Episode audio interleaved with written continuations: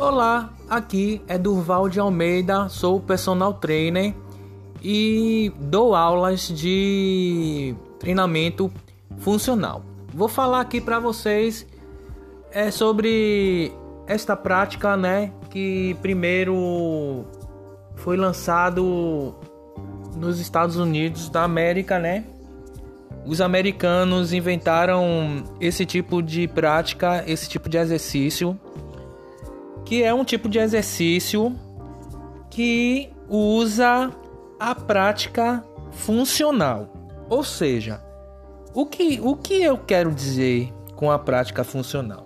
A prática funcional são exercícios que são feitos sem aparelhos.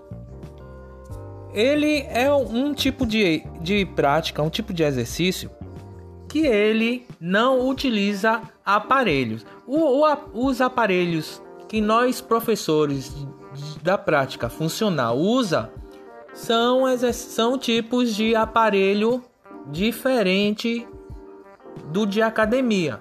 Porém, a gente pode incluir algumas coisas de academia. A gente pode fazer é, um exercício é, de pernas, a gente pode fazer um exercício de braço, a gente pode usar o material que é muito usado em academia.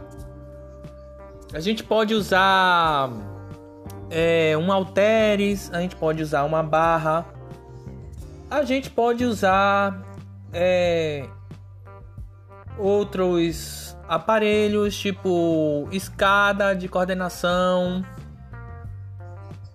e agilidade motora, né, para trabalhar coordenação e agilidade motora dentro da escada que a gente bota no chão. A gente pode fazer extensora numa cadeira, a gente pega uma cadeira, senta em uma cadeira e faz o movimento de extensora, né? A gente pode fazer essa adaptação do aparelho a extensor. Que como poucas pessoas sabem, existe um aparelho extensor em academia. Porém, é, ah, eu não posso fazer extensão porque aqui não tem aparelho próprio para fazer extensão. A gente pode, sim, a gente pega uma cadeira, senta, só tem que ter cuidado com a postura, se segurar na cadeira, entendeu? Então, é, o exercício funcional ele ele possui é, alguns benefícios. E esses benefícios ele eles eles são eles são é, os são os, os ativamentos dos músculos para consumir energias, aumentam a força muscular, melhoram o equilíbrio estático e dinâmico, desenvolvem a percepção dos movimentos, aceleram o, metabolismo e queima de gorduras, aliviam o estresse, trabalha a coordenação motora e etc. Além desses benefícios, funcional training ou treinamento funcional ajuda a restaurar a função da parede abdominal e o tempo de reação. Bom, é, para terminar, é, o exercício funcional ou qualquer outro exercício exige que o corpo consuma bastante líquido.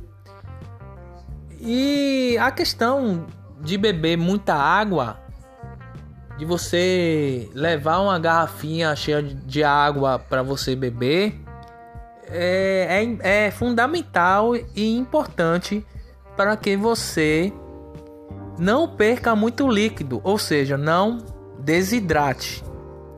Então fica a dica: quando for fazer qualquer tipo de atividade física, leve sua garrafinha de água com você e beba sempre quando você puder ou antes do exercício ou após os exercícios quando você tiver um tempo de descanso, tá bom?